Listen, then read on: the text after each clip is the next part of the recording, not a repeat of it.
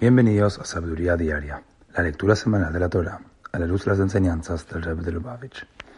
En la sexta lectura de la Parashá de Bereshit, aprendemos cómo, además de Cain y Abel, Adán y Eva tuvieron un tercer hijo, Shet.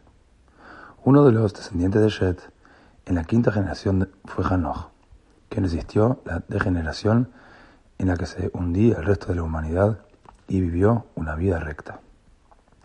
Dice el versículo, Beitalech Hanoch et Elohim, Hanoch caminó con Dios.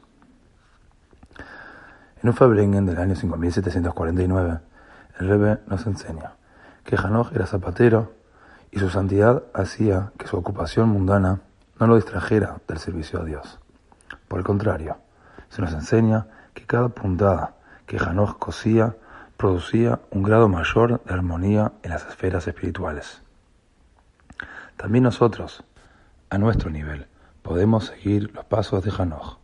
Podemos infundir en nuestras actividades terrenales intenciones sagradas, las que influirán positivamente en los cielos.